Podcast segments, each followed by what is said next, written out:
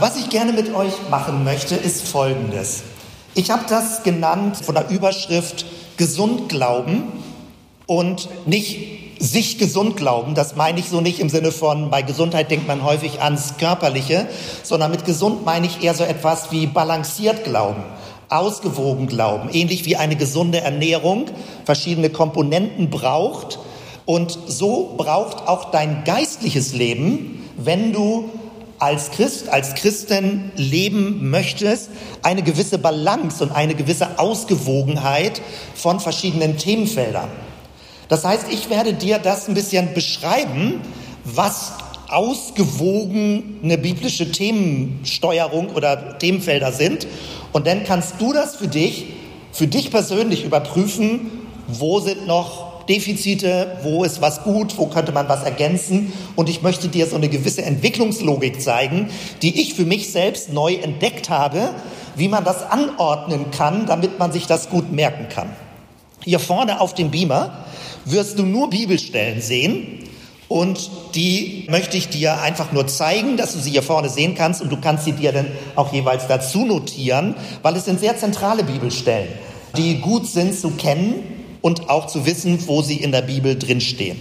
Ich beginne mal mit der ersten Bibelstelle und die steht im 2. Titus 2, 11 und 12. Denn es ist erschienen die heilsame Gnade Gottes allen Menschen und er zieht uns, dass wir absagen den gottlosen Wesen und den weltlichen Begierden und besonnen, gerecht und fromm in dieser Welt leben. Das ist ein bisschen älterer Übersetzung, ist Luther-Übersetzung, das merkt man richtig vom Deutschen. Also es ist erschienen die heilsame Gnade Gottes, darum geht es mir. Das ist mein erstes Stichwort. Ihr könntet jetzt mitschreiben, wenn ihr wollt. Ja, genau. Also, das ist der erste Punkt. Heilsame Gnade. Und meine besondere Betonung ist auf dem Heilsamen. Es ist ja leider so, gerade auch in der öffentlichen Diskussion hier, was wir in Bremen haben, Bibel, Bibelauslegung, Rechtgläubigkeit, was ist richtig, wie muss man das machen, dass irgendwie vielleicht so ein bisschen allgemeingesellschaftlich der Eindruck entstanden ist, wenn du mit der Bibel zu tun hast, fängt es an, so ein bisschen schmalspurig zu werden, so ein bisschen verbissen, so ein bisschen rechtgläubig. Die Bibel ist rückständig. Und alles, was mit Gott zu tun hat, also wenn Kirche mit ins Spiel kommt, bei Gott, dann fängt es an, so ein bisschen das Leben vielleicht nicht gerade zu entspannen und aufzurichten, sondern manchmal auch zu verkrümmen und dass man sich denn schuldig fühlen muss und so weiter und so weiter. Das entspricht nicht der biblischen Botschaft. Dass die Kirche oder Kirchen, auch wir mit unserer Geschichte eingeschlossen, ganz bestimmt nicht immer so das beste Bild geliefert haben, ist doch völlig klar. Aber von der Bibel her geht es um etwas Gutes, um etwas Heilsames. Also wenn du irgendwo eine Schürfwunde hast am Fuß, dann gibt es sowas wie Heilsalbe, die du rauftust und du merkst, ah, das wird jetzt gut, das wird besser, das Geschürfte tut nicht mehr so super weh. Wir kennen das alles, was etwas Heilsames ist. Es gibt auch heilsame Worte. Wenn jemand innerlich vielleicht gerade traurig ist, entmutigt ist, enttäuscht ist und jemand anderes spricht dir heilsame Worte zu. Das ist der Grundgedanke, dass du das mit verschiedenen Bibelstellen zusammenbringst. Es geht um etwas Heilsames. Und der Begriff Gnade ist nun nicht gerade der umgangssprachliche. Man denkt da eher an Gericht, an Freispruch, was nicht falsch ist, aber es meint nicht wirklich den Kern der biblischen Botschaft. Ich komme gleich darauf zurück. Aber es meint etwas Gutes, eine heilsame Gnade. Und manche Bibeln übersetzen es anders, eine freundliche Zuwendung Gottes. Das ist ein Stichwort, was man sich auch gut merken kann oder notieren kann. Wenn du dir das in modernes Deutsch übersetzen willst, dann ist eine heilsame Gnade eine freundliche Zuwendung, dass jemand dir zugewandt ist und du sicher sein kannst, er möchte nichts Böses für dich. Er möchte, dass dein Leben zur Entfaltung kommt. Das ist mein erster Punkt, gesund glauben. Das ist sowas wie eine Grund Annahme, dass man das verkündigen muss, weil manche Leute haben andere Bilder von Gott, andere Bilder von Kirche, andere Bilder von der Bibel und man muss es offenbar immer besonders betonen. Es geht um etwas Heilsames. Und wenn du negative Erfahrungen gemacht hast, dann lass uns drüber reden, damit es in etwas Positives hineinmündet. Das ist die Grundbasis. Gott möchte etwas Gutes für dich. Jetzt einen zweiten Bibelvers. Kundiger Baumeister. Das ist mein zweites Stichwort. Kundiger Baumeister. Und das finden wir in 1. Korinther 3, Vers 10. Heute mal so eine ganz direkte Mitschreib- und Aufschreiblärm-Predigt. 1. Korinther 3, Vers 10. Paulus verwendet dort zwei Bilder. Einmal von einem Gärtner, der so Pflanzen zur Entfaltung bringt und als zweites Bild das Bild eines Architekten, der ein Haus aufbaut. Und manche Bibeln, auch modernere Bibeln, übersetzen nicht mit kundiger Baumeister, sondern mit einem erfahrenen Architekten. Worum geht es? Es geht darum, dass Gott möchte, dass du dich als guter Architekt in deinem Leben bewegst. Also hier mal den Bibeltext.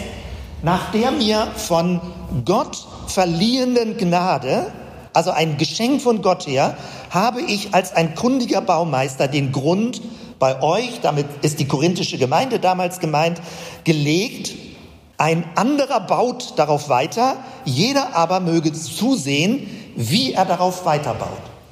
Also wenn du das Leben, dein Leben, als ein Bauwerk verstehst, oder manche verstehen es als ein Kunstwerk, das eigene Leben, dann ist es nicht einfach fertig, sondern du entwickelst ja etwas in deinem Leben, was du aus deinem Leben machen möchtest.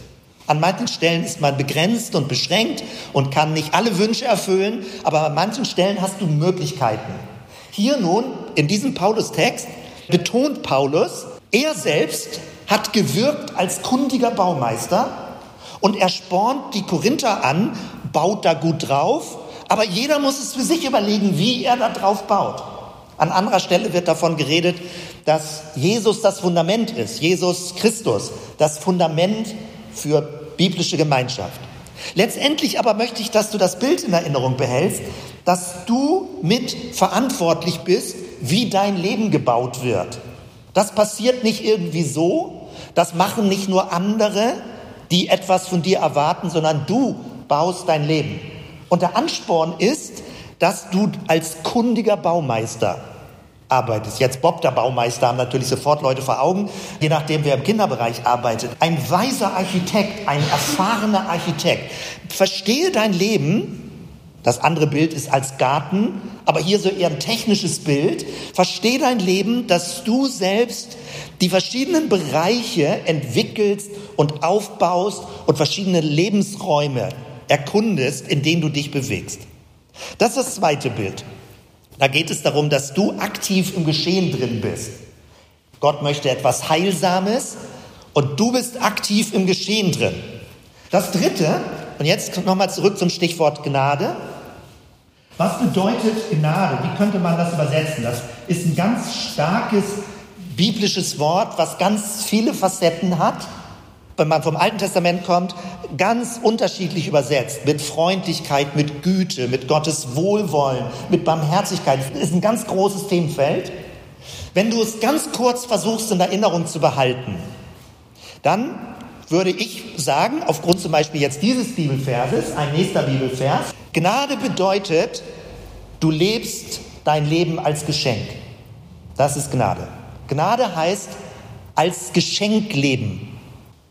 Und das klingt so unscheinbar, so etwas zu betonen, das Leben als Geschenk, aber es verändert alles, wenn du dein Leben als Geschenk verstehst.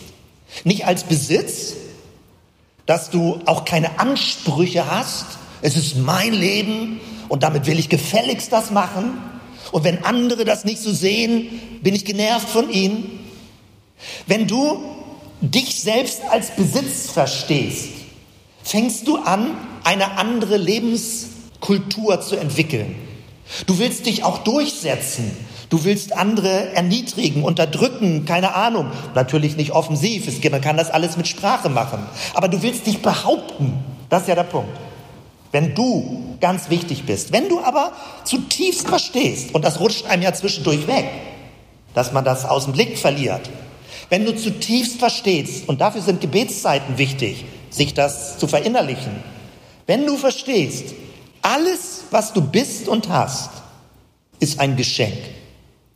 dann lebst du immer in Dankbarkeit. Immer.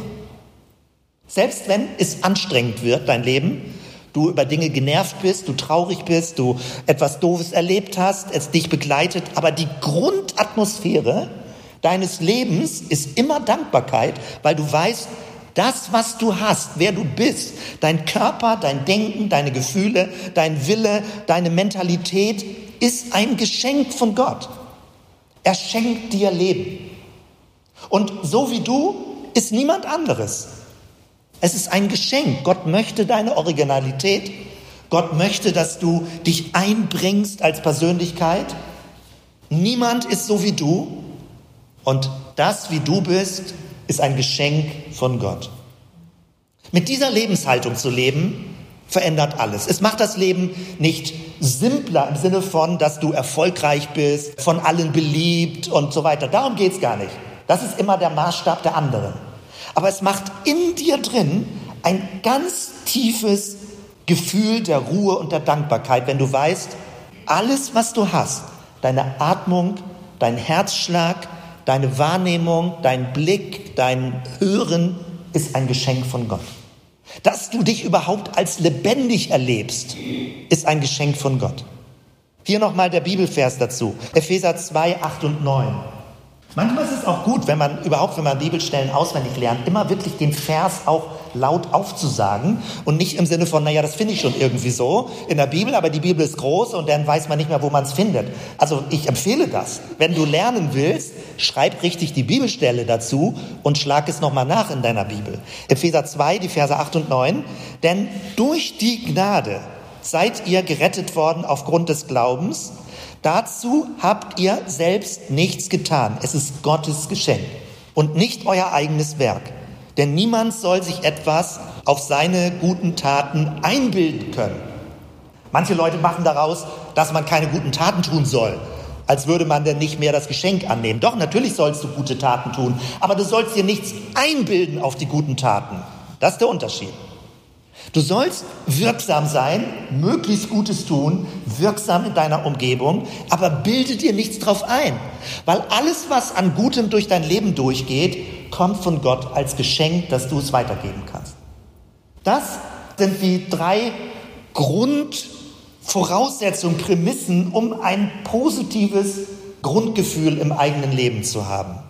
Wenn du dich alleine zurückziehst, wenn du still bist, wenn du dich konzentrierst, wenn du dich sammelst, wenn du betest, achte darauf, dass es etwas Heilsames ist, dem du dich aussetzt und dass du das auch glaubst, dass du es an dich ranlässt, dass Gottes Wirken heilsam ist. Dass du selbst von Gott inspiriert und angespornt und ermutigt wirst, mach aus deinem Leben etwas, sei ein grundiger Baumeister und lebe mit dieser Grunddankbarkeit. Es ist ein Geschenk Gottes. Alles, was du hast, ist ein Geschenk Gottes. Ich wiederhole das, nicht weil ich glaube, dass du eben nicht zugehört hast, sondern ich möchte, dass du es in Erinnerung behältst. Behalte das in Erinnerung. Heilsame Gnade, kundiger Baumeister, Leben als Geschenk. Und jetzt gehen wir einen Schritt weiter. Und in diese fünf Kästen möchte ich dir jetzt etwas reinzeichnen, von dem ich glaube, also wir suchen seit Jahren danach, wie man die Essenz des christlichen Glaubens und wie kann man es so beschreiben, dass es eine Balance hat, dass es gesund ist, dass dein ganzes Leben sich gesund entwickelt. Das ist das. Ich suche da seit Jahren nach und modifiziere immer neu. Und vieles, was ich jetzt sage, sagst du, ah, kenne ich schon. Aber ich möchte dir eine Zuordnung zeigen, die neu ist und mit der ich die Dinge noch besser in Erinnerung behalten kann. Und ich bräuchte hier vorne nicht meinen Zettel. Ich könnte dir das auch ohne irgendwelche Notizen sagen. Ich habe hier nur meine Bibelstellen draufstehen, weil die kann ich nicht ganz auswendig. Also, worum geht es? Es geht bei diesen fünf Feldern um die fünf Buchstaben bei Gnade. Es geht um das G, es geht um das N, um das A, um das D und um das E. Das ist Leuten bekannt. Dir auch bekannt, wenn du es weißt. Gestern habe ich das kurz auch bei unserem Samstagvormittag im Konventshaus in Lienthal gemacht. Diese fünf Buchstaben, dafür hast du jetzt einen Zettel, kannst du einfach der Reihenfolge eintragen, dass man sie lesen kann. Links oben das G, dann rechts oben das N, dann in der Mitte das A, also wie als wenn man so runterliest, dann unten links das D, unten rechts das E. So kannst du es in Erinnerung behalten. Gnade. Einfach von oben nach unten schreiben, wie bei den fünf Augen eines Würfels. Und diese fünf Bereiche gehen wir mal durch und ich möchte dir etwas zeigen, wie ich diese fünf Buchstaben anders verbinde. Ich bringe sie jetzt in eine andere Reihenfolge und aus dieser anderen Reihenfolge entsteht eine Entwicklungslogik. Wenn du diese fünf Buchstaben G, N, A, D, E nicht von vorne nach hinten liest, sondern anders sortierst, nochmal, entsteht eine Entwicklungslogik. Und diese Entwicklungslogik ist speziell für dich als Einzelperson, wenn du im Glauben wachsen möchtest. Nochmal die Behauptung, diese fünf Bereiche sind alle wichtig, wenn du im Glauben wachsen möchtest, aber in einer bestimmten Reihenfolge entwickeln sie sich. Und dementsprechend entfaltet sich dein Glaubensleben als Christ und als Christin. Ich beginne mit der Mitte. Ganz hier in der Mitte ist das A. Da beginnt alles. Dein geistlicher Weg beginnt in der Mitte. Das A steht für Anbetung und ein Bibelvers, es gibt viele Bibelverse, ich habe jetzt diesen Vers rausgenommen, Psalm 103, die Verse 1 und 2. Auf meine Seele, lobe Jahwe und alles in mir seinen heiligen Namen. Auf meine Seele, lobe Jahwe und vergiss es nie, was er für dich getan hat. Eben beim Punkt Gnade und Leben als Geschenk und eine dankbare Grundhaltung des Lebens habe ich schon davon gesprochen. Anbetung bedeutet, dass du dir bewusst bist, dein Leben ist ein Geschenk von Gott und du kannst nichts mehr dazu tun. Also du kannst nicht dich lebendiger machen. Du kannst dich weniger lebendig machen, das geht. Aber du kannst nicht selbst das Leben hervorbringen. Du kannst dem Leben nur Raum geben. Und deswegen geht es in der Beziehung zu Gott auch nicht darum, dass du Gott etwas beweisen musst. Du musst keine Werke für Gott tun. Du musst nicht ein besonders liebes Kind sein. Du musst nicht besonders brav sein. Du musst nicht besonders, was weiß ich, Gott zeigen, dass du dir Mühe gibst. Das ist nicht der Punkt. Wenn du es zutiefst verstehst, Gott ist gut, er gibt etwas Gutes in dein Leben hinein, du spürst es jeden Atemzug, das Leben in dir drin ist, dann bedeutet Anbetung einfach nur Danke zu sagen. Dafür Danke zu sagen. Das ist Beten. Beten ist nicht lange Sprüche und lange Liturgien und so weiter aufsagen. Es ist eine tiefe innere Herzenshaltung zu sagen, danke für mein Leben. Gott, du Schöpfer, wer immer du bist, wie immer ich dich nennen kann, irgendwas hat mich zum Leben gebracht. Du kannst sagen, ja, meine Mutter, mein Vater. Ja, aber wer hat sie zum Leben gebracht? Irgendwas außerhalb deiner selbst erhält dein Leben. Das ist Gott. Und es bedeutet, dass Gott dir das jeden Tag neu schenkt, diese Art zu leben, aufzuwachen, Dinge wahrzunehmen, Blumen zu sehen, Vögel zu hören. Anbetung bedeutet, Gott schenkt dir dein Leben. Und deine Reaktion darauf ist, Danke zu sagen. Das ist das einfachste Gebet. Danke zu sagen. Und nicht es für selbstverständlich zu nehmen. Wer ein bisschen sich weiter in der Bibel auskennt, weiß, dass Jesus am Kreuz, kurz bevor er starb, es wird im Johannesevangelium überliefert, Johannes 19, Vers 30, dass er sagt, es ist vollbracht. Über mein ganzes Leben hindurch verstehe ich tiefer und tiefer und tiefer, was es bedeutet, es ist vollbracht. Es bedeutet wirklich, es ist vollbracht. Das meine ich mit Ruhen in Christus. Da beginnt alles, dass du in Christus ruhst und sagst, danke Jesus für das, wie du gelebt hast, wie du für mich gestorben bist, wie du Schuld vergibst, wie mein Leben in dir gewollt ist, wie ich willkommen bin, wie du mich beschenkst förmlich als Erbe der himmlischen Güter und man könnte eine ganz lange Liste machen. Es bedeutet, Dank zu sagen. Das ist das Innerste von allem, worum es geht. Damit beginnt alles. Und solltest du das verloren haben im Laufe deines geistlichen Lebens, komm wieder zu dieser Mitte zurück.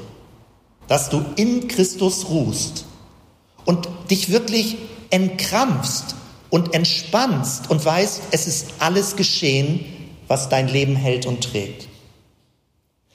Dann aber geht es zum nächsten Schritt. Und der nächste Schritt, und jetzt kommt meine Grafik, die ich male, geht zum N. Das N steht für Nachfolge. Und es meint, von Jesus zu lernen. Es meint, Schritte zu machen.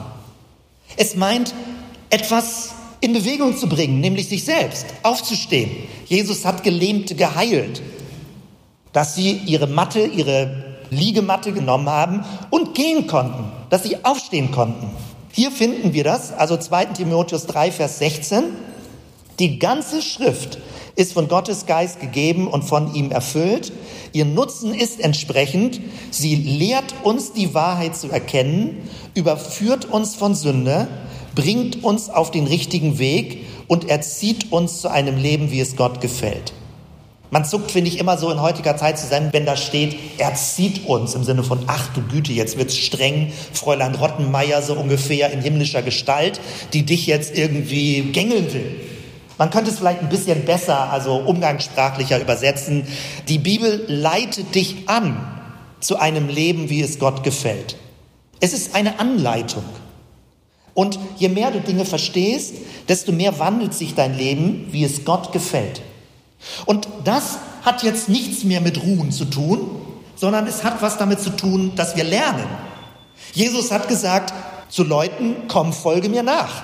Guck zu, was ich mache, damit du es lernst und es selber machen kannst. Jesus hat Leute angeleitet. Heute sagt man Learning by Doing. Damals hat Jesus keine Vorlesung gehalten, sondern hat gesagt, komm mit, ich zeig dir das, wie es geht und jetzt bist du dran. Das bedeutet Nachfolge. Nachfolge bedeutet mitgehen.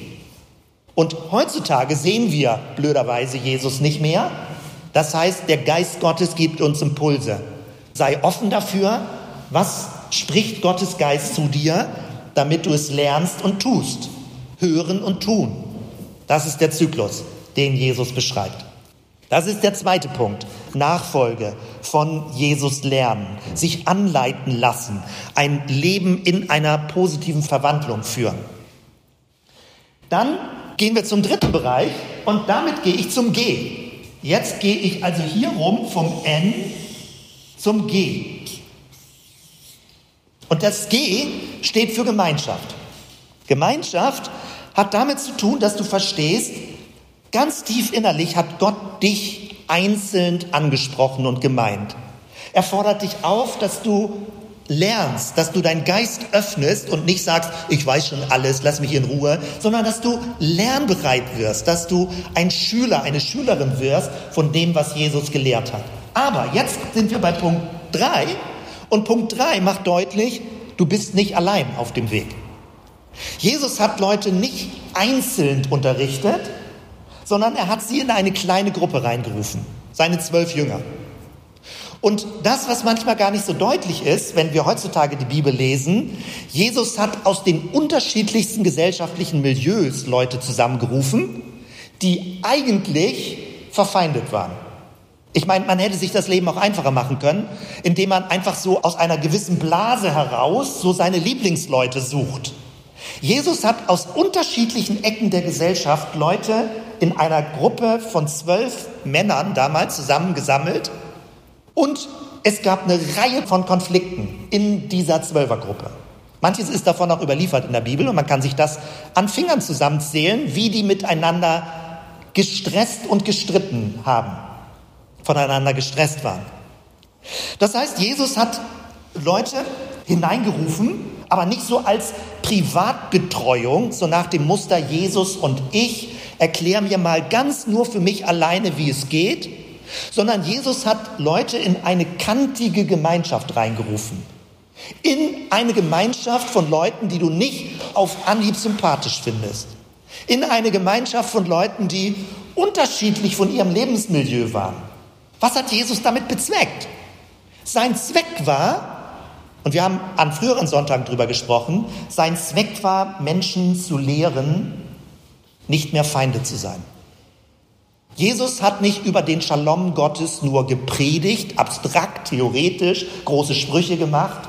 Er hat an der Zwölfergruppe seiner Jünger den Leuten beigebracht, dass man nicht verfeindet sein muss, wenn man unterschiedliche Ansichten hat.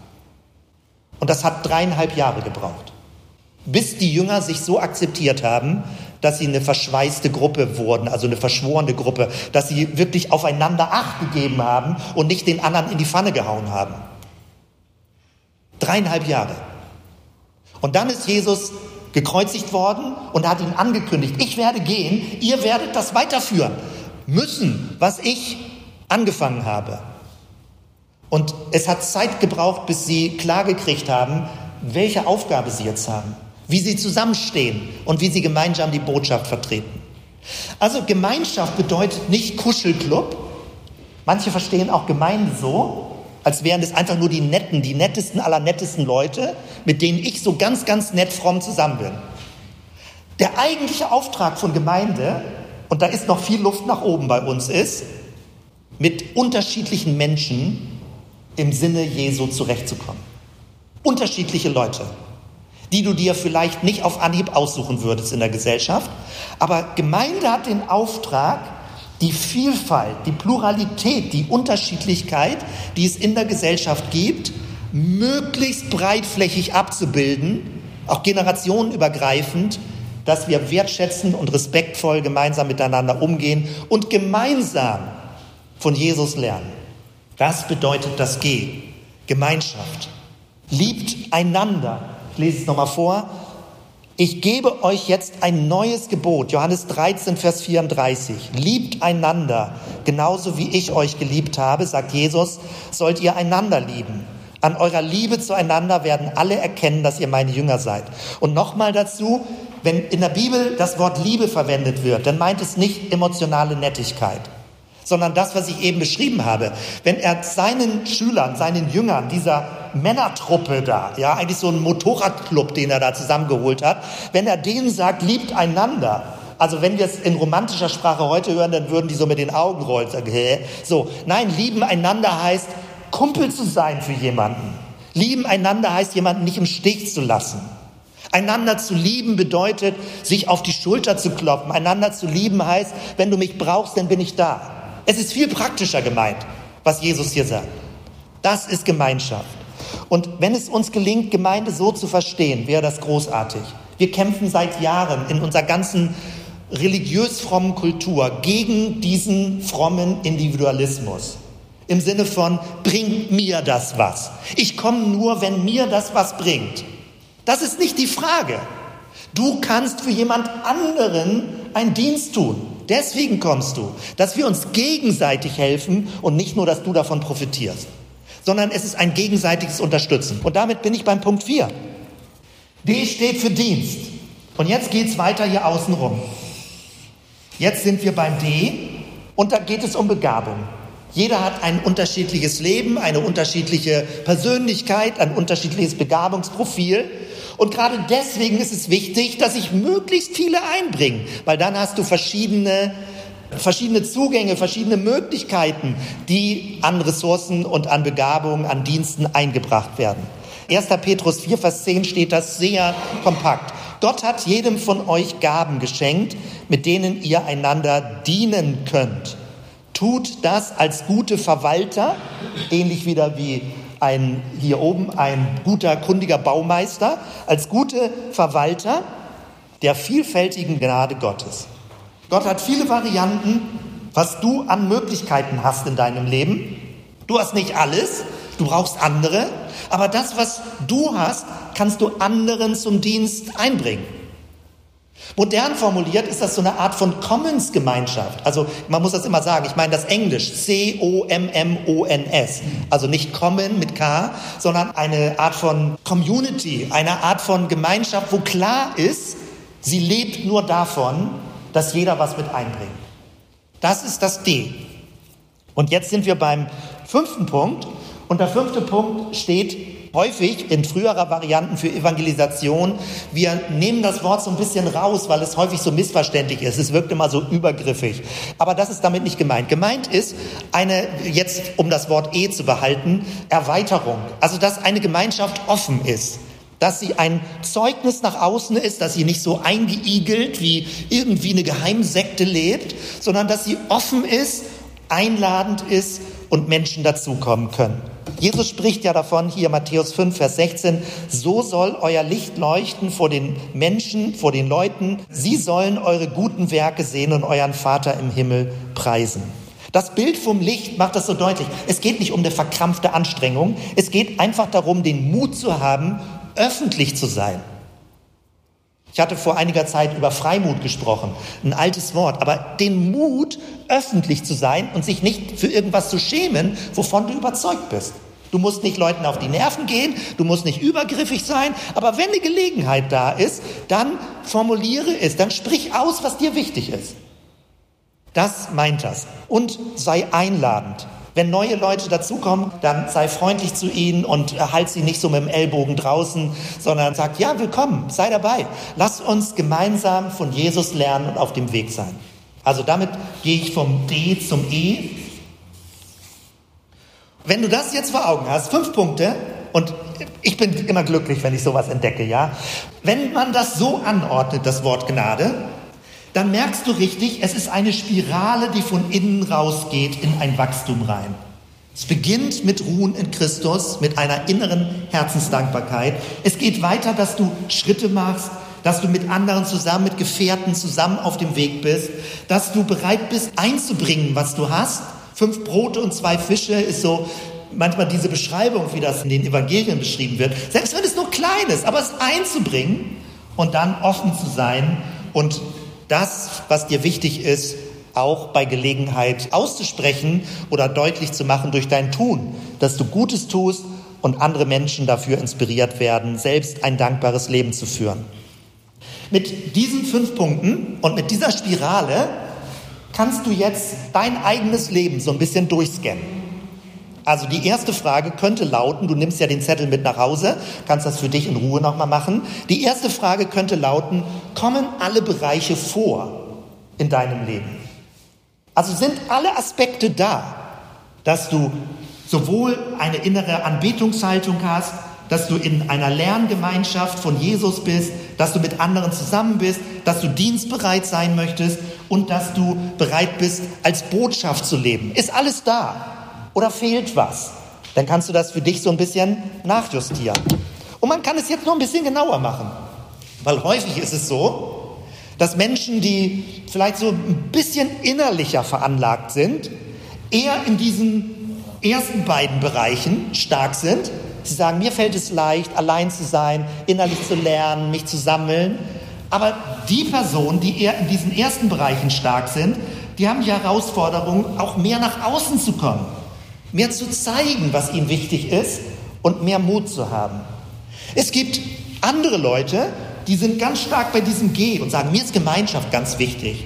Und manchmal sind sie gar nicht so sehr mal alleine vor Gott, dass sie mal alleine spazieren gehen vor Gott, mal alleine Fahrrad fahren und sagen, Gott, ich möchte dir einfach nur mal Zeit widmen und Danke sagen für mein Leben.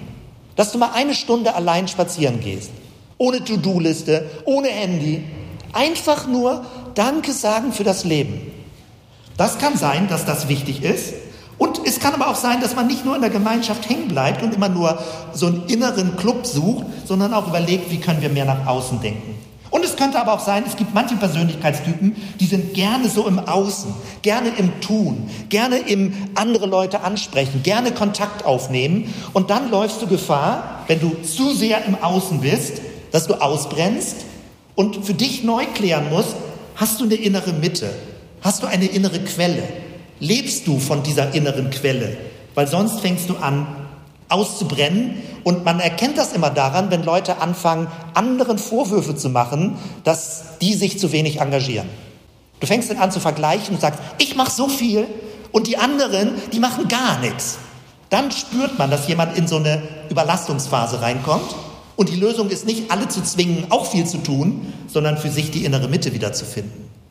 Das heißt, du kannst mit diesem Muster praktisch alles so ein bisschen durchspielen unter der Überschrift gesund glauben, balanciert glauben, verschiedene Aspekte im Blick haben.